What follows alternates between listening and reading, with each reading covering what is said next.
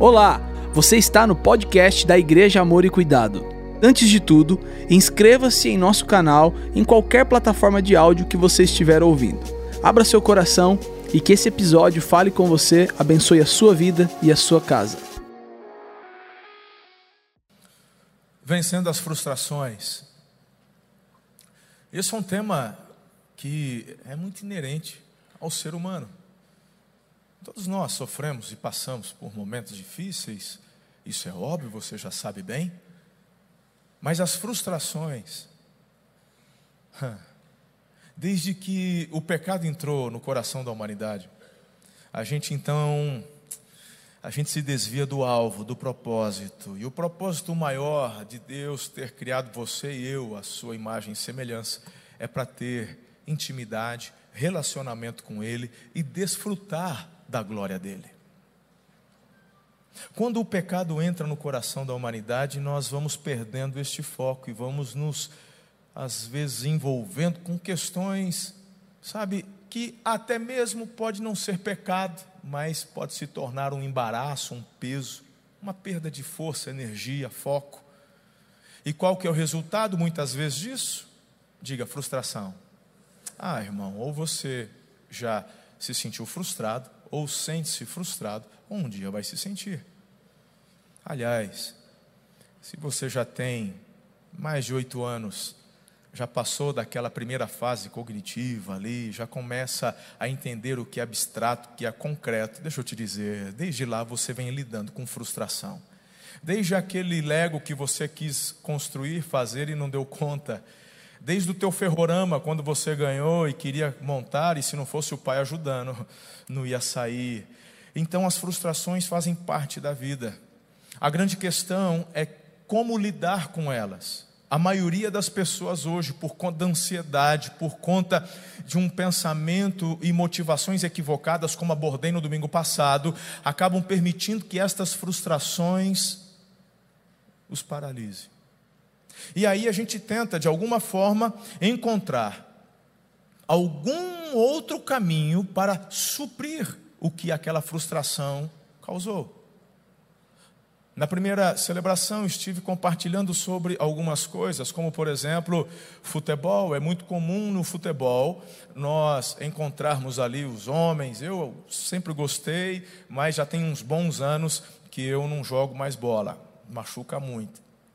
Mas eu vou te falar uma coisa. Se tinha uma coisa que me desanimava no futebol, são aqueles que quando vão jogar com você, e aqui ninguém é profissional, na é verdade, apesar do AC Soccer ser muito bem organizado, tem juiz, tem campeonato, tem tudo isso. Mas as, quando eu jogava, não tinha nenhum destes campeonatos, nós nos reuníamos para assim, para brincar, seja num sábado à tarde, uma segunda-feira à noite, etc. Mas sempre tem aqueles que exageram. É aquele camarada, aquele teu companheiro de time, não é do time adversário, não. O que mais me chateava era o companheiro de time que não media esforços para tecer críticas com relação ao seu desempenho. Ou porque você corria menos, ou porque você não corria, ou porque você não conseguia dominar a bola, ou porque você não conseguiu impedir o outro de passar e deixou ele fazer o gol. E eles vinham para cima da gente, e isso acontece hoje de uma forma assim, como se estivesse valendo um campeonato. Tanto que, meu irmão, no campeonato do AC Soccer, onde a maioria, é tudo gente que já conhece a Jesus, tem que ter juiz. E o juiz ele tem que ter ali o cartão vermelho, o cartão amarelo. E a gente teve que colocar regra, inclusive, porque se você falar palavrão, vai ganhar cartão amarelo. E dois amarelos vai ser expulso só porque falou palavrão. Agora precisava fazer isso num jogo de crente? Qual que é a questão, irmão? É simples. A gente vê essas pessoas que vão para um jogo de futebol, na verdade, tentando esconder frustrações, que estão enraizadas no trabalho, no casamento, na paternidade. E ele precisa de uma fuga. Ele precisa, sabe, provar que é bom em alguma coisa para poder aplacar de alguma maneira as frustrações lá atrás. É igual você, minha irmã, que não vê a hora, pelo menos aquelas que ainda aguardam receber o pagamento mas muitas já acabam metendo os pés pelas mãos e usam o cartão mesmo, e vão para o shopping e vamos lá comprar mais uma bolsa, mais um sapato. A grande questão não é porque eu preciso, não é porque eu posso, é porque eu, eu sou frustrada. E de alguma forma eu preciso sabe, acalmar esta ansiedade dentro do meu coração e através do consumismo muitos acabam mergulhando. É você que não vê a hora de sair daqui para sentar numa churrascaria e comer até passar mal. Precisa de alguma forma suprir algo que está fazendo falta. Tudo isso aponta, na verdade, para outras questões. É você que não vê a hora de receber um convite de casamento, se assentar a próximo à mesa de doces para atacar o quanto antes. Isso, se você já não conseguir roubar alguns antes mesmo do momento do bolo e ficar de olho a fim de que consiga levar na bolsa alguns para casa ainda, para de madrugada aplacar o comichão. Frustração. A grande questão é que estamos tentando lidar com elas da forma errada. Você não vai conseguir. Porque esse camarada ele pode até marcar um gol no campeonato. Ele vai chegar em casa e contar vantagem para a esposa. Olha, eu marquei o gol, se não fosse eu, eu carreguei o time nas costas, papapá, não sei o quê, se não sou eu falando, brigando. Ele chega todo cheio, ele está inflado, mas no dia seguinte a frustração toma conta de novo, ele vai cabeça abaixo para o trabalho. É você, minha irmã, que chegou em casa com mais um sapato e você está toda feliz, mas no dia seguinte você olha para ele, ele já não tem o mesmo sabor e você acaba deixando ali na prateleira junto com os demais e às vezes passou o ano e você não usou. E quando resolve ver, já está fora de moda. É você que não via a hora de se assentar no rodízio de sushi. E passou vergonha porque, como você está pagando, tem que comer o máximo que você puder. E você acha que está feliz com isso, mas quando você chega em casa, um sentimento de culpa toma conta do teu coração. Como vencer as frustrações? Quando eu olho para esse texto, você fala, pastor, mas você está enxergando tudo isso no texto que a gente acabou de ler? Falou, estou. Eu vejo dois homens que eram discípulos, andavam com Jesus. Ele chama os apóstolos de companheiros. Companheiro é aquele que divide o pão, lado a lado. Ele não está falando de pessoas que ele ouviu falar, ele não fala de um evento que assistiu no final de semana, ele fala de algo que fazia parte da vida dele. Me dirijo mais a Cleopas, inclusive é o único nome que a gente tem na história, e o seu amigo. E esses dois, então, eles tinham uma, um, um, pensamento, eles conheciam Jesus, eles participavam do ministério de Jesus, eram discípulos. Conheciam os apóstolos, conviviam com os apóstolos, mas agora era domingo, já era o terceiro dia, e eles estão indo para Emaús, frustrados. E eu queria conversar com vocês sobre alguns efeitos que a frustração nos causa. E eu queria que você refletisse acerca disso. E depois, é claro, nós vamos dar as soluções, porque o nosso propósito é você vencer as frustrações. Diga amém. Bem, algumas expressões nós enxergamos no texto que acabamos de ler. No verso 15, enquanto conversavam e discutiam. Ali fala também que eles pararam com os rostos entristecidos. A gente também enxerga eles frustrados porque diziam: achávamos que ele era o redentor, o que seria enviado. Pensávamos, mas pelo jeito. Então, diante disso, eu consigo, em primeiro lugar, identificar que um, um dos efeitos da frustração é nervosismo e irritação.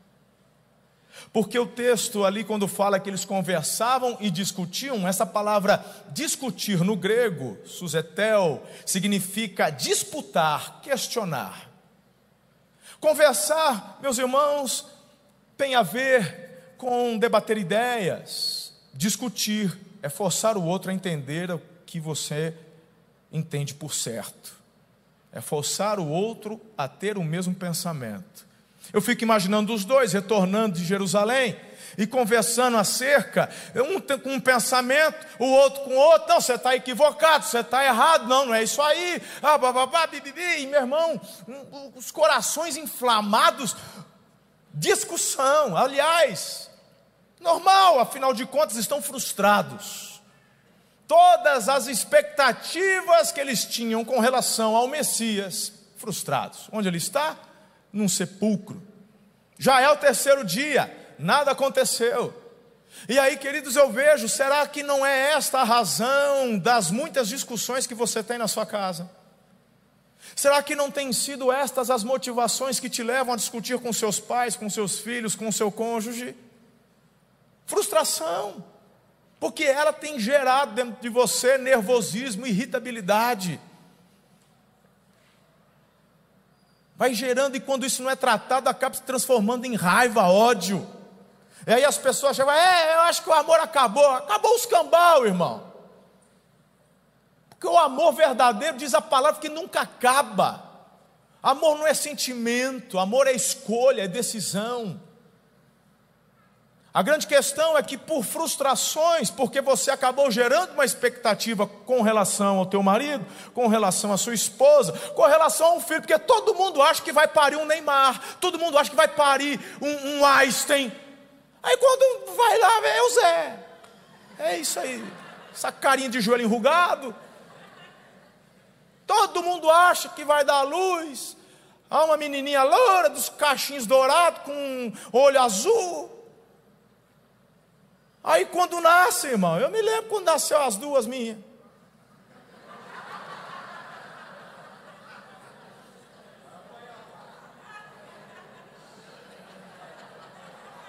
A mãe vai, que linda. Falou, eu estou tentando achar o lindo nesse negócio aqui. Eu não estou vendo ainda, mas vai ficar, em nome de Jesus. Hum? Graças a Deus já tenho ultrassom 3D para já ir quebrando o gelo um pouco. Falei, é isso aí mesmo. Ó, esse nariz aí é teu, é isso aí, não vai que a gente acaba conjecturando, criando. Tem gente que entra no casamento achando que vai entrar no mar de rosas, que não vai ter problema. Tem gente que vai casar e acha que vai fazer sexo todo dia.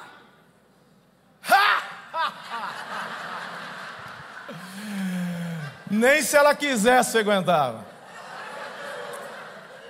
Mas o que, que acontece, irmão? Com um mês, a frustração, pum, toma conta.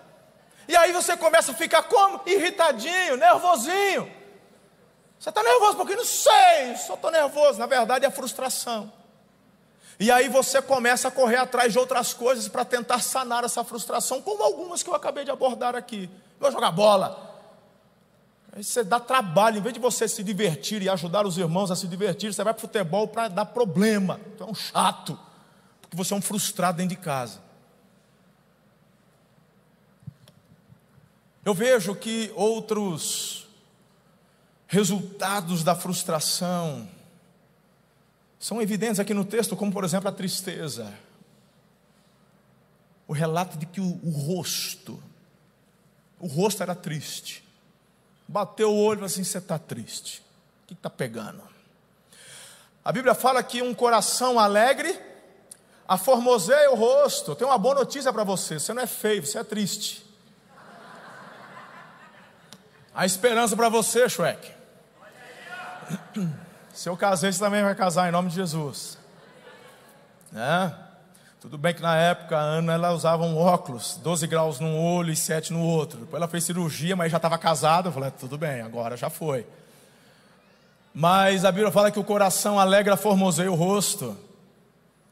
Ou seja, a frustração te leva a este abatimento. Estão frustrados o rosto entristecido. Estou mandando uma mensagem. Eu não estou legal. Não adianta, gente. Às vezes tem gente que fala assim: eu não tenho motivo. Você já viu isso aí? Você está triste? Estou. Por quê? Não sei. Não tem motivo. Mas tem, sempre tem. Às vezes é a frustração. de você não ser correspondido à medida que esperava. Tem gente que é frustrado com o pastor, tem gente que é frustrado com a igreja, tem gente que é frustrado na célula, tem gente que vai assistir o alto de Páscoa e vai se sentir frustrado, fala, é, é isso aí, só ah, tanta coisa para isso. Não tem gente assim? Tem. Mas na verdade, estas reações já são consequências de um coração doente.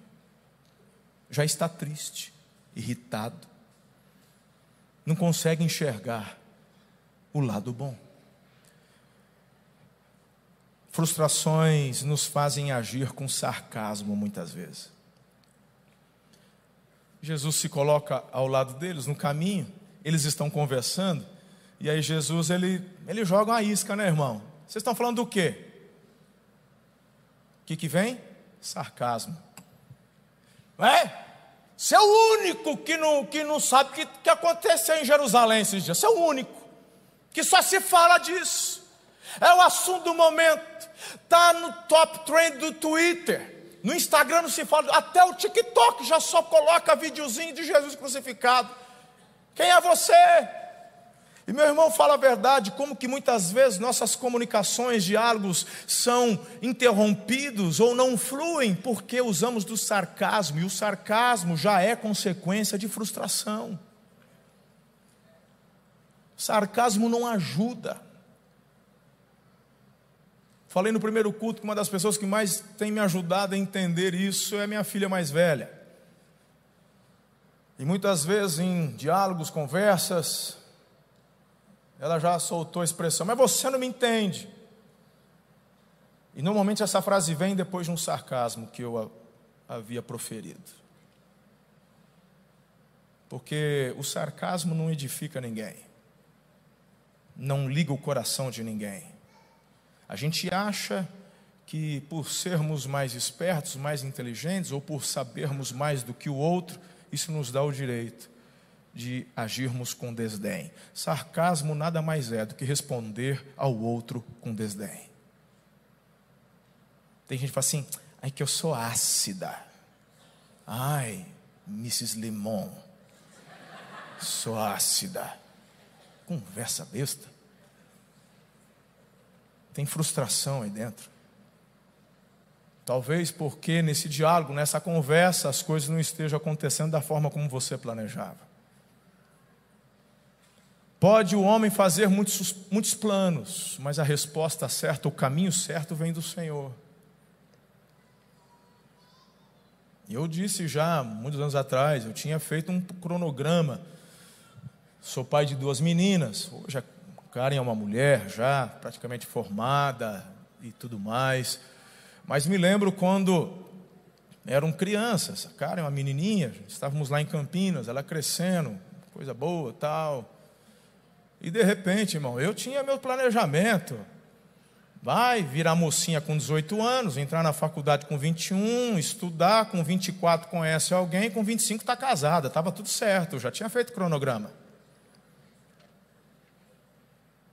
De repente, com oito para nove anos, a gente começa a ver o corpo com algumas mudanças, levamos no endócrino, fez exame, falou, ela está com puberdade precoce, ela já vai virar mocinha. Falou, está repreendido, que negócio é esse? Como assim? Tem... Teve que tomar um remedinho para segurar a menstruação até os nove, com nove parou o remédio e menstruou. Com onze anos ela tinha mais corpo que a Ana, que a Ana também é um cisquinho, né? Com 12 anos, 11 anos, uma molecada de 16, vem pedir ela em namoro, meu irmão. Dá para arrancar a cinta, querer dar na, na, na perna dos peões, vagabundo, sai daqui, velho. É uma criança. Eu me sentia como? Frustrado, poxa. Por quê? Porque eu perdi minha menina, minha criança. E de repente eu ia abraçar a Karen com 12 anos de idade, meu irmão, ficava todo constrangido, tinha dois montes aqui na frente, eu não sabia, eu me sentia incomodado, se abraçava, se não abraçava, negócio. falei, Jesus, o que está acontecendo? E na minha frustração, nervosismo, irritabilidade, e comecei a ter atitudes, no sentido de tentá-la proteger. Esses mal acabados vindo pedir namoro. Ele falou: tem que proteger minha filha, é uma criança. E com isso eu quase perdi o coração dela. Frustração. Não tinha paternidade espiritual, não tinha na época conhecimento. Graças a Deus que há tempo Deus colocou na minha vida o pastor Domingos. E abrindo o coração, tanto eu com ele, quanto a Ana com a pastora Rosângela, eu pude ser apontado dos meus erros. E desde então comecei um processo de reconhecimento das minhas falhas para tentar mudar essa história. Deixa eu te dizer uma coisa.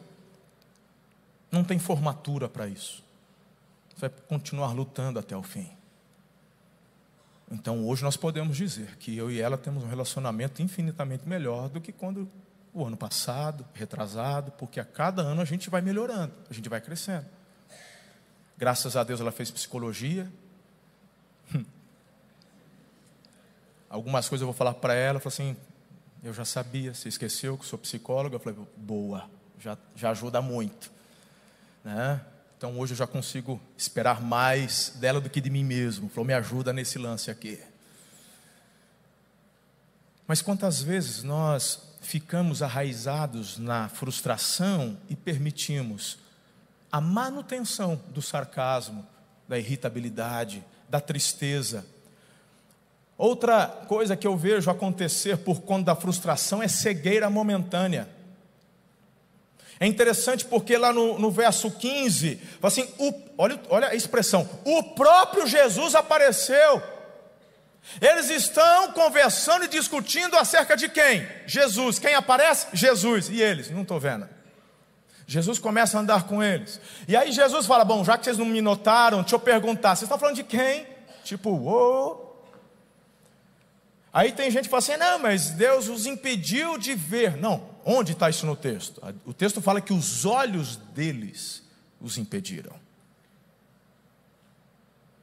Por conta do quê? Da frustração. A frustração gera uma cegueira momentânea. Tem gente que está frustrado por questões que, enfim, inúmeras. Às vezes a resposta já veio, o livramento já veio e você não enxergou. Porque a frustração faz você enxergar apenas e focar apenas o problema. Isso é muito comum acontecer. Aconteceu com a Maria Madalena na porta do sepulcro. Ela está lá chorando, achando que roubaram o corpo do Senhor. E aí Jesus aparece para ela e a Bíblia fala que ela achou que era o jardineiro é para acabar. Frustração gera cegueira. A resposta está na tua frente e você não enxerga. O camarada não entendeu que a esposa dele é a resposta de Deus para a vida dele, mas ele está cego, ele só enxerga a amante. E vice-versa. A mulher que só enxerga o amante. Uau. O filho que está dentro de casa achando que vai ser realizado e feliz se se lançar nos braços do fulano, se andar na companhia das fulanas, mas se esquecem que a resposta que Deus deu está ali dentro de casa, o pai e a mãe. Porque você está frustradinho, porque não tem o celular que você queria, porque teu pai não te entende, tua mãe não te entende, a frustração toma conta, a cegueira. Aí, meu irmão, vai enxergar o que não deve. Ou seja, só enxerga o que você quer. Outros, outras consequências da frustração é desistência e fuga. Como eu disse, não eram meros espectadores, eram discípulos. E havia uma instrução muito clara para os discípulos: aguardem, eu estou indo, eu tenho que perecer, eu vou morrer, mas eu vou ressuscitar, e papapá, vai haver uma restauração, e vocês vão aguardar, até que do alto vocês serão revestidos de poder. Mas, irmão, a frustração faz você desistir, agir em fuga. É o que eu disse agora. Tem muito, eu não tenho nada contra você ir no shopping comprar a bolsa e o sapato. Glória a Deus, amém. Tem condições, tá? mas use isso para celebrar, não como fuga.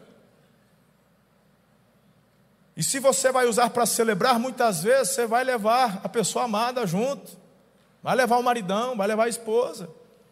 Que o consumismo pega dos dois lados, né, gente? Não é só a esposa, não. A gente brinca aí por causa do sapato, bolsa, roupa, mas o homem também. Também. Com esses aplicativos aí, meu irmão, o, o, lá onde fica o, o, teu aplicativo do Shopee já está até afundado já o, a, o celular ali, porque de tanto que você clica lá. É tanta tranqueira que você já está querendo alugar um container para poder guardar, porque é tão baratinho, frete grátis. Aí você começa, assim entregou, né, filha? deixa Deus falar. Deixa Deus falar. É. Faz um bazar, doa tudo isso daí pro, pro, aí pro grupo de evangelismo, aí pro varal solidário e, e muda, né?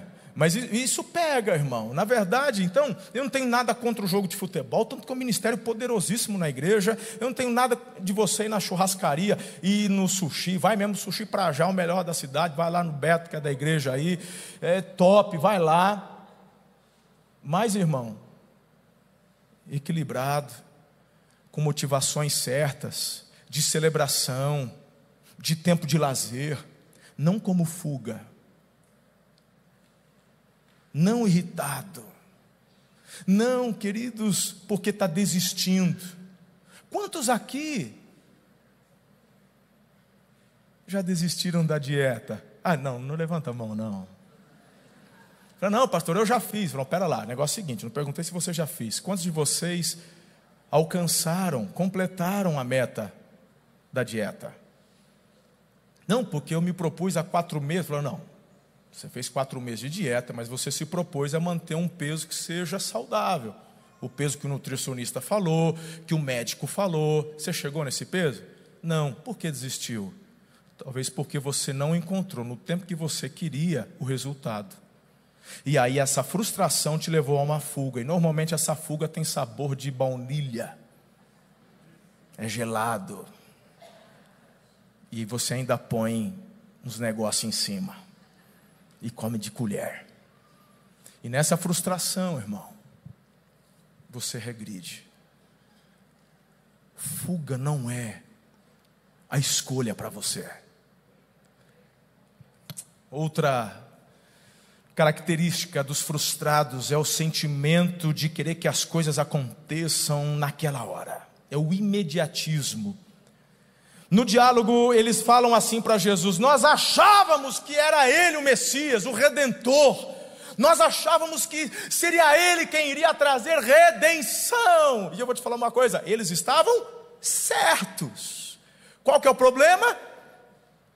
A frustração gera um sentimento de imediatismo. Eu queria que fosse agora.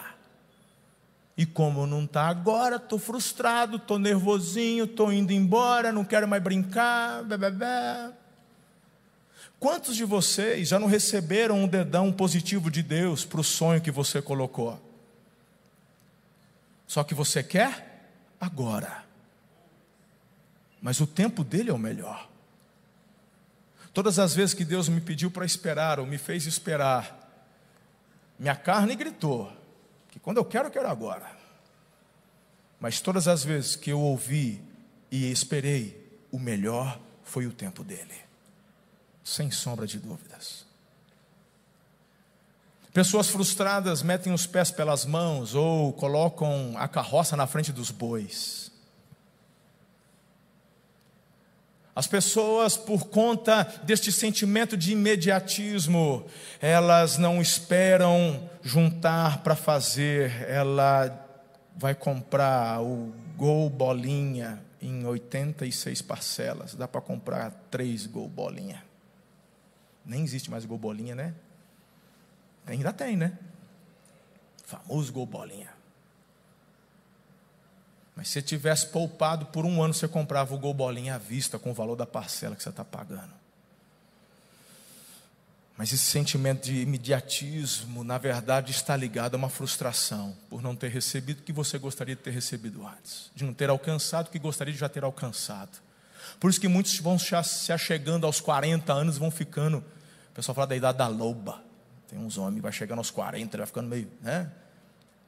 É a idade que ele vê os amigos tudo meio, meio rompendo, já crescendo, e você está lá meio atolado ainda. Sabe por que você está meio atolado? Não é porque Deus te ama menos, não, é porque você, por conta de muitas frustrações, acabou se metendo nesse sentimento de imediatismo e tentou trazer coisas fora do tempo. E aí você acaba tomando decisões e fazendo escolhas equivocadas. Quem está entendendo o que eu estou dizendo? Nem tudo que é bom é bom para você. Nem tudo que é bom é agora. Você tem que saber aguardar. Isso tem a ver com fé, queridos. Fé, poxa vida. Sabe qual que é o problema do Cleopas e do amigo dele? Não é que eles estavam errados. De fato, Jesus era o redentor. Qual era o problema? É que eles estavam querendo ver para crer. E a fé, irmão, é a certeza daquilo que eu não vejo. Convicção de fatos que se esperam. Se você quer ver para crer, vai continuar frustrado. Não é fé. E sem fé é impossível agradar o Senhor. Não conseguir ver algo de concreto no prazo que Deus lhe deu não significa que nada aconteceu. Se foi Deus quem prometeu, já aconteceu, horas. Eles estão frustrados com algo que havia acontecido, ou seja, ele já havia ressuscitado. Não é porque você não viu que não aconteceu, porque aquele que prometeu é fiel para cumprir. Então, de repente, o que você está fazendo, sabe o que é? Perder tempo, foco, energia. Às vezes a razão da tua oração, o motivo, o pedido já foi respondido, mas você está frustradinho porque você não viu. Por isso que quando, irmão, eu vou orar por alguém com relação à cura, eu já falo, Senhor, eu te agradeço, já pela cura que o Senhor está liberando sobre a vida da pessoa. Eu já vou para o futuro, irmão. Por quê? Porque eu estou fazendo algo que Ele mandou fazer. Se você está esperando vir para celebrar, então você está como Cleopas e o amigo, e vai continuar frustrado. Meu pai ontem à noite compartilhou comigo uma experiência. Pastor Francisco estava aqui no domingo passado. Há um tempo ele foi diagnosticado com artrose, que é a dor nas juntas. Ele é um camarada que esportista, pedala, está na academia agora. E há algumas semanas, acho que umas duas semanas, começou a sentir dor no braço esquerdo, no cotovelo. E aí, quando ele começou a sentir a dor, ele já lembrou do diagnóstico, artrose. E essa dor incomodando, incomodando, até na academia ele falou que foi fazer um esforço. E aí ficou limitado o movimento por conta da dor. E aí, tipo assim, é artrose, né? Ok, fazer o quê? Domingo passado nós estávamos aqui e logo no final, Deus nos deu um direcionamento no que diz respeito à unção de cura. Quem se lembra? Não sei se você estava ou acompanhou pela internet. Não, às 20 horas, né? Então não estava sendo transmitido. E teve um momento onde os homens do face a face estavam aqui com as mãos levantadas e nós estávamos ministrando cura sobre o povo. E ele, como pastor, estendeu as mãos sobre a igreja, ministrando cura. E do nada ele falou assim: Eu estou com dor no braço. A outra mão que ele estava estendida, ele já falou: Jesus, teu servo está liberando lá do, do púlpito ali a cura. E eu estou com o braço doendo aqui. Eu recebo essa cura na minha vida. A hora que terminou a oração, não tinha dor nenhuma mais. Desapareceu. Ou seja, fé. Mas a frustração te impede de agir e andar em fé. Quem está aqui? Entendendo tudo isso? Bem, eu já passei para vocês algumas características da frustração, mas na verdade o nosso tema não é frustração, nosso tema é vencer. A ênfase está em vencer as frustrações. Então vamos para a melhor parte da mensagem. Pedir para o Jefferson vir aqui para o teclado e nós já vamos caminhar para o final, mas é a melhor parte da mensagem. Eu quero que você entenda, por favor, em nome de Jesus, que você é precioso demais. E por esta razão, o Mestre, ele não vai desistir de você. Ah, irmãos, eu, eu fico assim, constrangido. Porque Jesus se aproxima deles. Ei, eu não estou falando do Pedro, meu. Eu já falei do Pedro aqui. Eu não estou falando do João, não estou falando nem do Tomé, que era discípulo, era apóstolo, aliás. O Tomé fazia parte dos doze. Jesus volta ao cenáculo por causa do Tomé. Lembra disso? Ele voltou por causa do Tomé.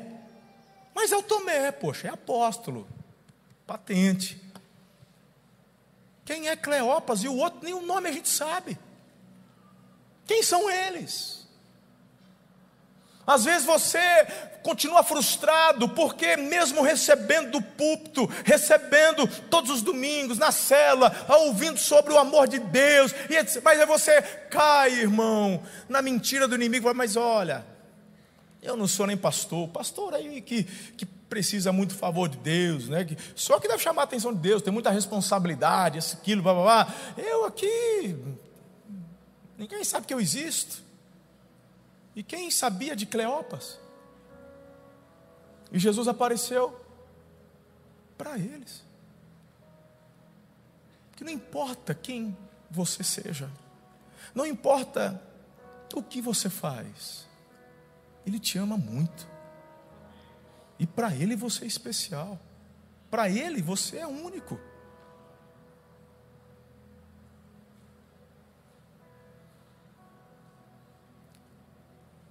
Diante disso, sabe o que eu aprendo? Que Ele quer ouvir as minhas frustrações. Eles estão conversando, discutindo. Aí Jesus pergunta assim: Que coisas? Você não sabe das coisas que aconteceram? Jesus fala: Que coisas? Te pergunto, Jesus sabia? Era sobre ele. Então por que, que ele pergunta? Porque ele quer ouvir.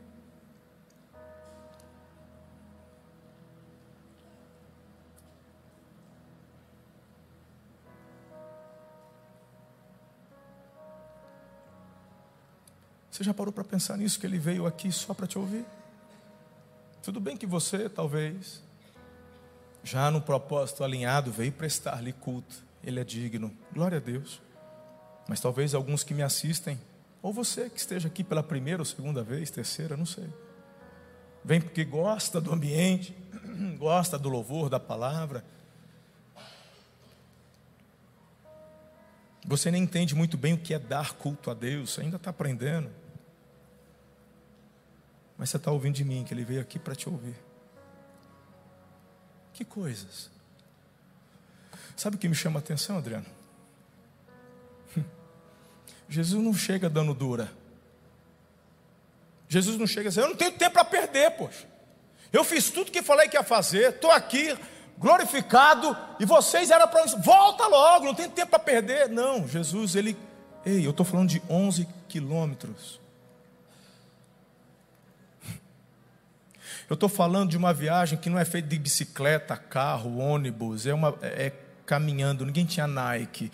É umas sandálias de couro, irmão, andando no meio de pedra, areia, debaixo de sol quente, região meio, região meio deserta, assim, você entendeu? São 11 quilômetros, sobe, desce, e Jesus fala: conta para mim quais são essas coisas.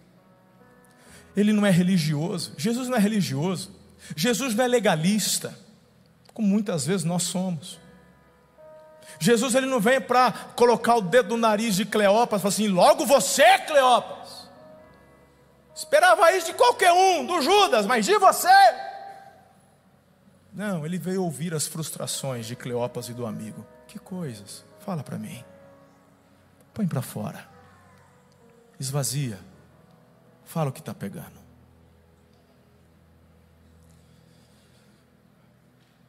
Quero que você entenda que Jesus quer ouvir o seu coração. O maior evento do universo havia acabado de acontecer. O Filho de Deus ressuscitou. Ele tomou a chave da morte. O aguilhão da morte havia sido vencido. E ele está fazendo o quê?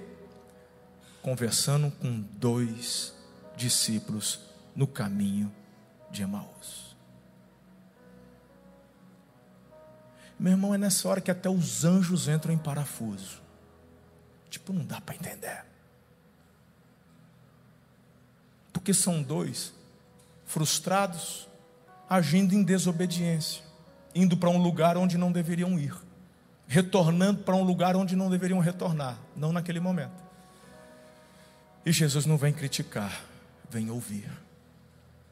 Que coisas. Fala para mim é a maior prova de empatia. Como se já não bastasse a própria entrega da vida. Ele se doou, ele morreu, como se Meu irmão, isso não é que só isso basta, isso extrapola o basta. Mas é, Jesus é aquele que não apenas morreu, mas é aquele que vem para ouvir minhas frustrações, minhas mazelas. Ele faz isso com atenção. É como você e eu, diante de tantas coisas para fazer na empresa, prazos. Imagine você, advogado, terminando uma petição e precisa entregar até às 18 horas para ser protocolado, e você está ali à tarde, na metade do processo, e uma criança de seis anos está ali, chorando suas pitangas, porque a mamãe prometeu que compraria Nescau, mas só tinha Todd em casa.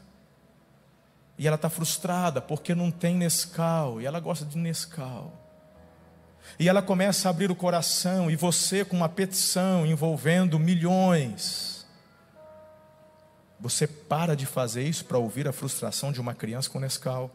Não, nem você nem eu faria isso. Mas Jesus fez. Que coisas. Fala.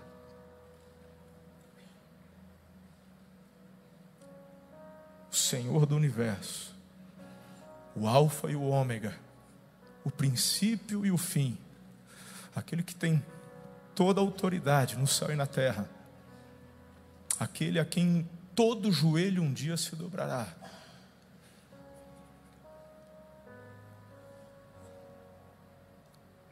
Ele para para ouvir a frustração de um menino, porque não tem Nescau. Não é porque está com fome, é porque suas expectativas não foram atendidas. Essa criança é você, sou eu. E eu estou te dizendo, ele veio aqui para te ouvir. Tudo bem? Fale. Fale. Jesus não irá desistir de você, independentemente dos seus dramas e das suas frustrações. Esqueça, ele nunca vai desistir. Você pode pedir para ele desistir e ele não vai. Enquanto teu coração bater, receberá dele a oportunidade da reconciliação, da entrega.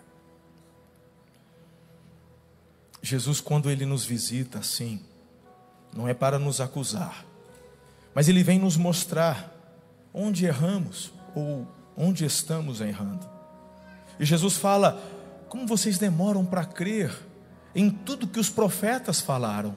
E Jesus ele fala: eu vou explicar. Só faltou dizer o seguinte, de novo. Ele fala: eu vou explicar. E diz o texto: começando por Moisés tudo que os profetas falaram acerca do Messias, Jesus relembra com eles. Durante 11 quilômetros de caminhada.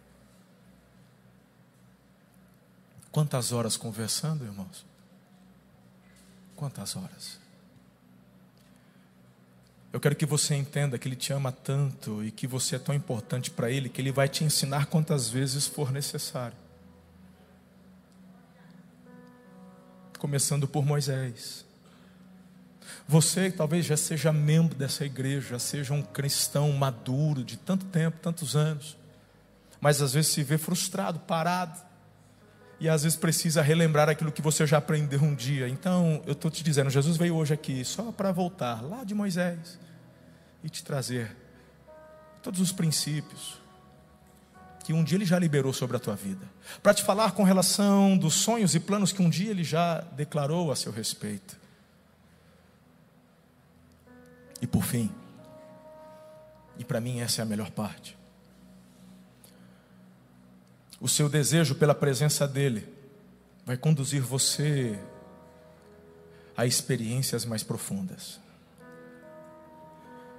É porque chega uma hora que Jesus terminou de falar o que precisava ser dito. E eles chegaram ao destino, Emaús. E o texto fala que Jesus fez como quem continuaria adiante. Tipo, gente, foi uma conversa muito boa, né? Muito bom passar esse tempo com vocês. Aí eles falaram assim: tem algo dentro deles. Porque a gente vê no texto. Tem algo acontecendo dentro, eles não sabem explicar, eles não conseguem entender ainda como, porquê, mas eles sentem, tem algo acontecendo, falam assim, vai embora não.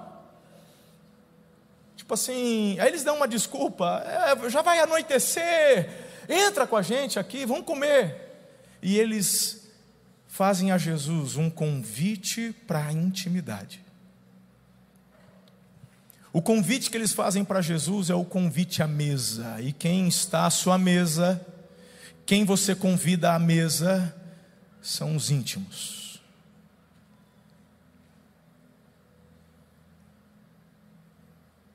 Eles não sabiam quem, eram, quem era aquele homem. Era Jesus, mas eles não sabiam. Mas aquilo que ele falava, a autoridade como ele falava, sua explanação, aquilo fez o coração deles arder, queimar. Eles disseram isso. A gente não sabe, eu não estou entendendo. Mas eu quero ter mais tempo contigo. Eu ainda não sei explicar o porquê. Isso tem a ver com você aqui, quem sabe, quem ainda não tomou uma, uma decisão de entregar tua vida a Jesus.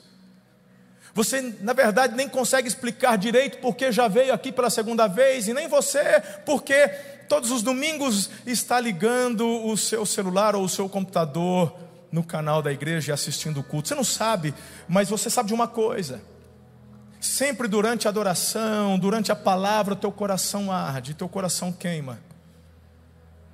Não são as palavras do pastor, nem as doces melodias entoadas pelo grupo de adoração. É Jesus.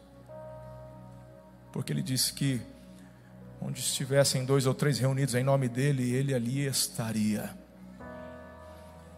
Teu coração arde e queima porque aquilo que falamos tem a ver com Ele, é acerca dele e é para Ele.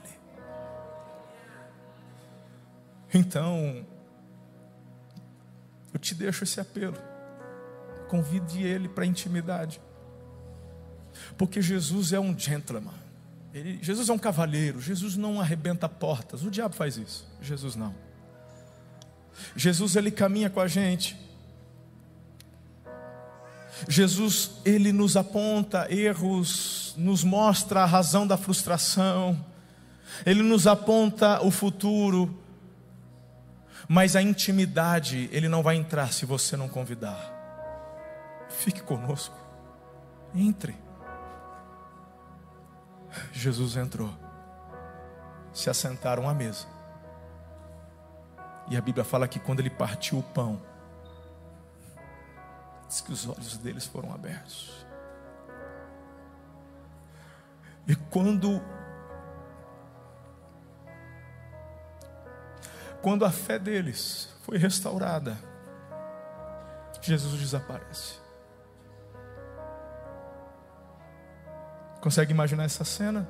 Jesus partindo o pão. É Jesus. E o pão cai sobre a mesa. Jesus desaparece.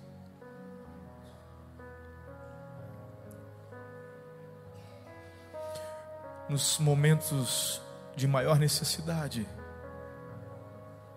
Às vezes as pessoas que você espera te frustrarão não estando ao seu lado. Mas mesmo você não enxergando, não reconhecendo, Jesus estará lá com você. Esteve e estará. Mas você não pode sair daqui hoje sem dar este passo de chamá-lo à intimidade. Eu não quero apenas ouvir uma boa mensagem, eu não quero apenas ouvir uma explanação do Velho Testamento sobre o Messias, eu não quero apenas que a minha opinião seja confirmada, tá vendo? Eu estava certo. Não, não, não, eu quero a intimidade com Ele, porque meu coração arde quando Ele fala. O que, que você vai fazer hoje? Porque esse apelo é para você que já é membro, é líder, quem sabe você é um pastor um ministro. Mas eu não sei, talvez por frustrações, você se permitiu se afastar de sonhos, projetos, do primeiro amor. Essa mensagem é para você. Teu lugar não é Emaús. Teu lugar é na comunhão com todos os discípulos, focados na grande missão. Esse é o teu lugar. Por isso que Jesus veio hoje. Só para te perguntar: o quê? Quais coisas? É porque o pastor, é porque meu líder de célula, é porque. Ah, você demora para aprender. Lembra que neste mundo vocês terão aflições, mas eu falei para terem bom ânimo, eu venci o mundo. Lembra que eu falei para vocês e Jesus, meu irmão, ele vem aqui só para te falar que o teu melhor lugar é no centro da vontade dele.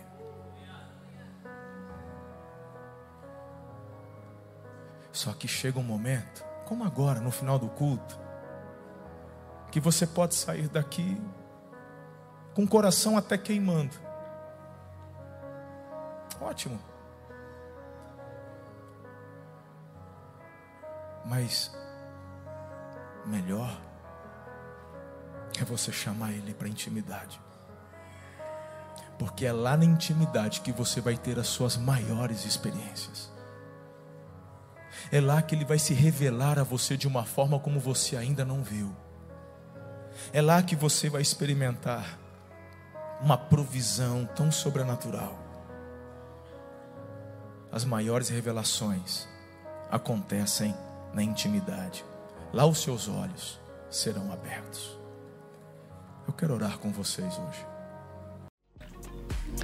Muito obrigado por ter ficado conosco até o final. Se este conteúdo abençoa a sua vida, compartilhe com todas as pessoas que você conhece. Siga-nos também em nossas redes sociais, arroba Amor e Cuidado. Deus abençoe.